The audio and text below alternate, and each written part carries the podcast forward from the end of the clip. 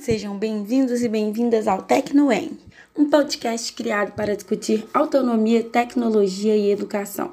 Eu sou Marlúbia Januário, graduando em Pedagogia na Universidade do Estado de Minas Gerais. E hoje, acompanhada das minhas colegas Danila Cavalcante e Juliane Dias, vamos falar sobre o uso crítico das tecnologias na educação. Assim, faremos uma breve reflexão sobre a educação, mídias digitais e como o relacionamento dos educandos com as tecnologias podem afetar a sala de aula, respaldadas em parte da obra de Paulo Freire e Miguel Arroio. Olá, pessoal! Eu sou a Danila Cavalcante, graduanda de Pedagogia na Universidade do Estado de Minas Gerais, e é um prazer estar aqui com vocês, falando de tanta gente boa. Como pedagoga em formação e mãe, adianto que esse tema sempre me interessou. Oi, gente! Me chamo Juliane, sou pedagoga em formação na UENG. Como já dito pelas meninas, também é um prazer estar aqui hoje, falando desses dois caras feras e discutindo um tema tão atual quanto as tecnologias como meio de comunicação em massa, já que estamos na era digital e a pedagogia tem se reinventado dentro dessas mídias. Paulo Freire ganha destaque no âmbito educacional na década de 1960, em Pernambuco, por coincidência, a sua cidade natal quando cria um plano de intervenção em alfabetização e letramento, voltado para a educação de jovens e adultos. Freire chama atenção por sua pedagogia social, que busca a transformação da sociedade com base no poder que a educação exerce sobre os indivíduos. Para ele, só a verdade pode libertar os homens de suas mazelas, e a educação tem o dever fundamental de recuperar a humanidade socialmente extinta pela alienação cultural e opressora tão arraigada em nossa história desde o período colonizador. Já Miguel Arroio, que é defensor da pedagogia freiriana, nasce na Espanha em 1935 e no final da década de 1950 vem para o Brasil, fugindo da ditadura. Arroio se torna um profissional com múltiplas formações. Primeiro, se interessou pela ciência política, uma de suas vertentes formativas, e depois começou então sua carreira como pedagogo, como um educador, defendendo que a pedagogia deve dialogar com a realidade dos sujeitos, especialmente os que vivem em situação de vulnerabilidade. Hoje, Arroio é grande referência no campo da educação. Suas obras o levaram a ser um dos maiores pensadores da educação brasileira e se tornar professor emérito da Universidade Federal de Minas Gerais, UFMG. Danila, isso que você traz é muito rico, porque acabamos nos esquecendo da história do Brasil com a educação, que essa história parte de uma concepção diretamente ligada à culturação onde a religião e a alfabetização se uniram e, como consequência, a educação ficou restrita aos meninos, que, após aprenderem a ler e escrever como os colonizadores queriam, eram condicionados aos interesses da igreja. Já no ano de 1759, com a expulsão dos jesuítas, o ensino se torna responsabilidade do Estado. E aqueles que partilhavam do mínimo de instrução tornaram-se então professores. A educação só se torna um direito de todos em 1920, mas sabemos que é um direito de fachada, uma vez que ela não contemplava os negros, as pessoas de baixa renda e que se mostrava sexista. Contudo, ainda sofremos as sequelas dessas práticas, tendo como resultado a educação bancária, que foi tão combatida por Paulo Freire. Freire que nos deixou no ano de 1997, mas nos presenteou com um rico legado: educar para transformar. Juliene, acredito que o que torna a prática de Freire e Arroio tão ricas, no caso de Paulo, um legado tão rico, é que ambos defendem que enquanto não houver uma visão crítica reflexiva e enquanto o Estado continuar mexendo com a autonomia dos docentes e discentes, a educação não surtirá efeito formativo mas trabalhará a serviço de um governo que busca analfabetos funcionais. É muito pertinente a sua fala, Danila. Me remete a certo dia, quando eu estava lendo um livro de Paulo Freire e o Sérgio Guimarães, e me deparei com a seguinte reflexão. O Sérgio dizia que notou na sala de aula a importância que as crianças vinham dando para os programas de televisão. e as músicas que ouviam no rádio. Quando, por exemplo, se programava alguma atividade com uma musiquinha de um cantor mais conhecido, colocando às vezes conteúdos de sala de aula, ele percebia que isso as motivava mais. Elas cantavam melhor, porque já sabiam as músicas, inclusive. Ou seja, as crianças que Sérgio tinha como alunos, a essa altura, já traziam para a escola os reflexos de uma vivência com os meios de comunicação. No mundo, os meios de comunicação já estavam muito ativos. A problemática por trás dessa relação dos pequenos com os meios tecnológicos, como o rádio e a televisão, se dava por notar que eles estavam elaborando também a sua visãozinha de mundo a partir daquilo que recebiam desses meios. Hoje, o alcance da internet é ainda maior do que o rádio ou da televisão. Na internet, você navega pelo mundo. É muito importante começarmos a discutir os efeitos dela na leitura de mundo dos nossos pequenos. Me lembro de ter lido este livro. Seria o Educar com a Mídia? Algo que parece inofensivo pode ser mesmo problemático. Me lembro da posição de Paulo Freire dizendo que os meios de comunicação não eram bons nem ruins em si mesmos. Servindo-se de técnicas, eles são resultados do avanço da tecnologia, são expressões da criatividade humana, da ciência desenvolvida pelo ser humano. O problema é perguntar a serviço de quê? E a serviço de quem os meios de comunicação se acham?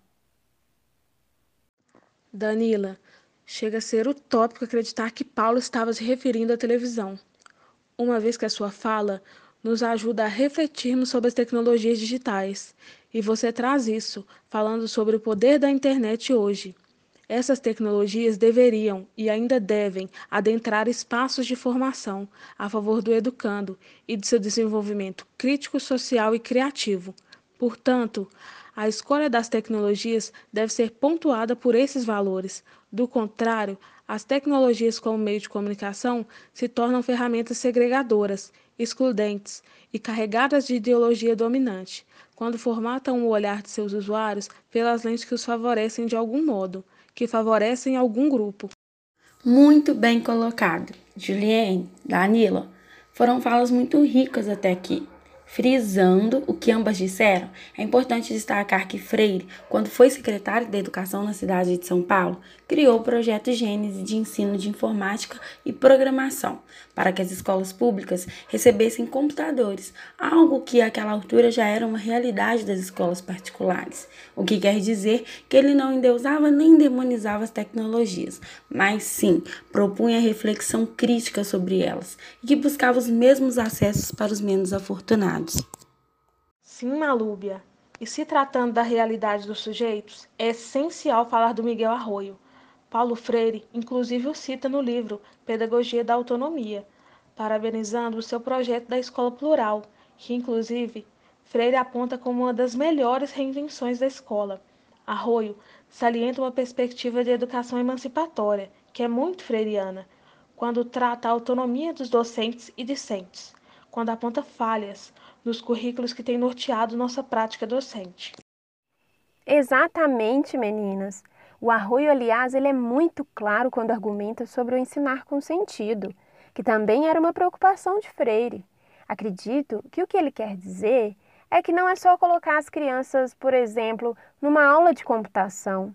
Não é só mostrá-las sobre como acessar o computador. É preciso que haja uma intencionalidade.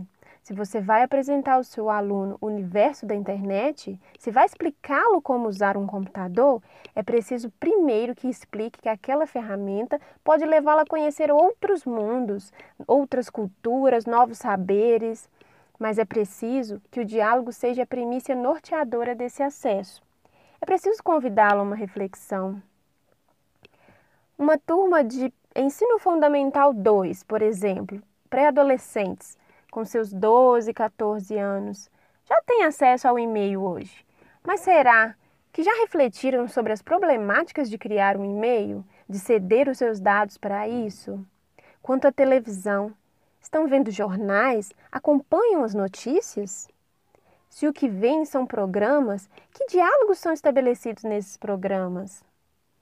Já notaram na televisão, no rádio ou na internet falas de cunho pejorativo, racista ou eleticista? Como reagiram diante dessas falas?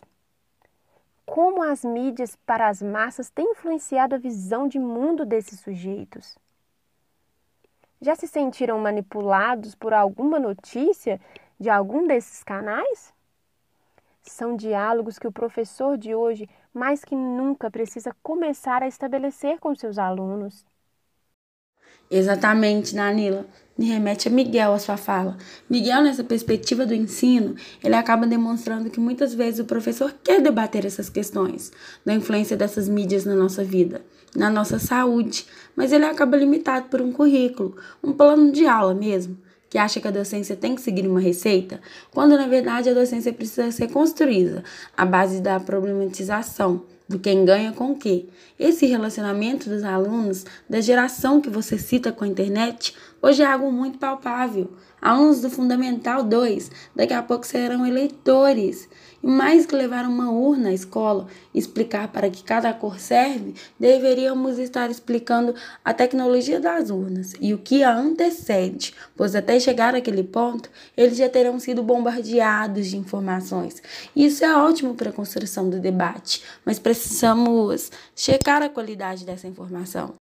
Bom, dentro dos seus apontamentos, Malúbia, Acredito que, mesmo que tudo isso fosse possível e a escola plural de Arroio fosse uma realidade em toda a sua essência, o Estado ainda assim poderia usar de outros meios para sujeitar o ensino no Brasil às suas vontades.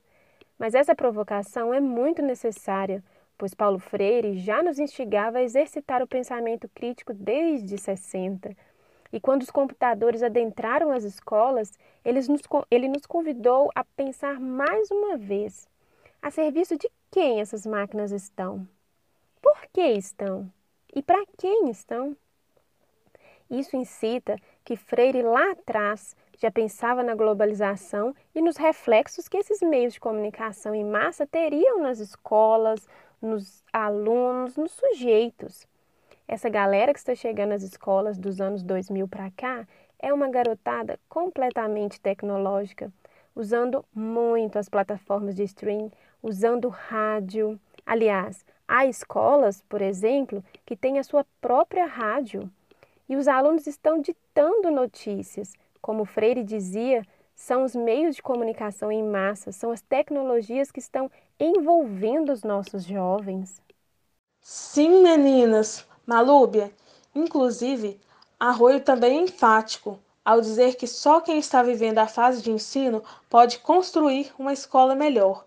Viver a fase faz com que você tenha a capacidade de se adaptar às necessidades do momento, para conduzir o ensino sem ignorar a singularidade de cada um, coisa que os currículos fazem algumas vezes, quando não consideram a diversidade presente na escola. Miguel diz que antes a luta era por valorização da profissão, mas hoje é tão mais ampla. Freire, lá atrás, na década de 60, dizia que a luta era por pertencimento, por autonomia. E Miguel completa esse ciclo quando destaca que ela é também por direito de reconhecimento, para dar voz e vez a quem está no centro da ação. Então, não podemos pensar em uma escola pública de qualidade sem pensar numa escola autônoma, que permita discussões que problematizem ferramentas que podem se tornar uma arma de manipulação social. Há anos atrás, a escola mantinha uma exclusividade ao ser encarregada da formação sistemática dos indivíduos. Mas nos dias atuais, os meios de comunicação das massas estão por aí, veiculando informações, propondo novas atitudes e influenciando pessoas. Parafraseando Sérgio Guimarães, questiono Teria a escola hoje assumido um papel secundário em relação a esse mundo de influências que os sujeitos recebem através dos meios de comunicação? Exatamente, Danila. Paulo Freire chega a citar que essa seria uma maneira de mostrar que não há neutralidade nos meios de comunicação, assim como não há neutralidade em plataformas digitais, explicando que é uma ideologia, que é a ideologia dos grupos que exercem o poder Voltando à discussão que o Arroi propõe sobre os currículos, podemos até fazer uma analogia, pois o Arroi defende que a luta hoje, dentro das escolas, é por espaço nos currículos, por pertencimento, por autonomia, ou seja, são sujeitos da ação que estão reivindicando um espaço nesse lugar. Sendo assim, podemos questionar que se os currículos fossem construídos pelos docentes e educandos dentro dessa perspectiva ideológica, o ensino público estaria sendo tão atacado? Por vezes, o ensino público seria desacreditado? A escola pública, que quer formar os cidadãos críticos e autônomos, estaria sendo chamada de doutrinária? Professores e alunos entendendo sua importância e participando de forma ativa na construção onde eles têm vez e voz. É, essa construção educativa, eles estariam sendo por vezes sujeitados às vontades do Estado? Arroio também defende as novas metodologias. Em sua série de lives Nós da Educação, ele fala sobre as mudanças pelas quais a sociedade perpassou e vem perpassando. Quanto a nós, depois desse bate-papo, endossamos que se as ferramentas tecnológicas, midiáticas ou tecnológicas digitais e midiáticas forem pontes para a construção de um sujeito que é autônomo, crítico e reflexivo, elas contribuem para o sonho de Paulo, para o sonho de Arroio e de tantos outros e outras que lutam pela educação em sua forma mais abrangente. Contribuem para um sonho humanista de uma sociedade justa, coesa e de oportunidade para todos. Esse foi o Tecnoeng de hoje. Indique para seus familiares e amigos. Beijo!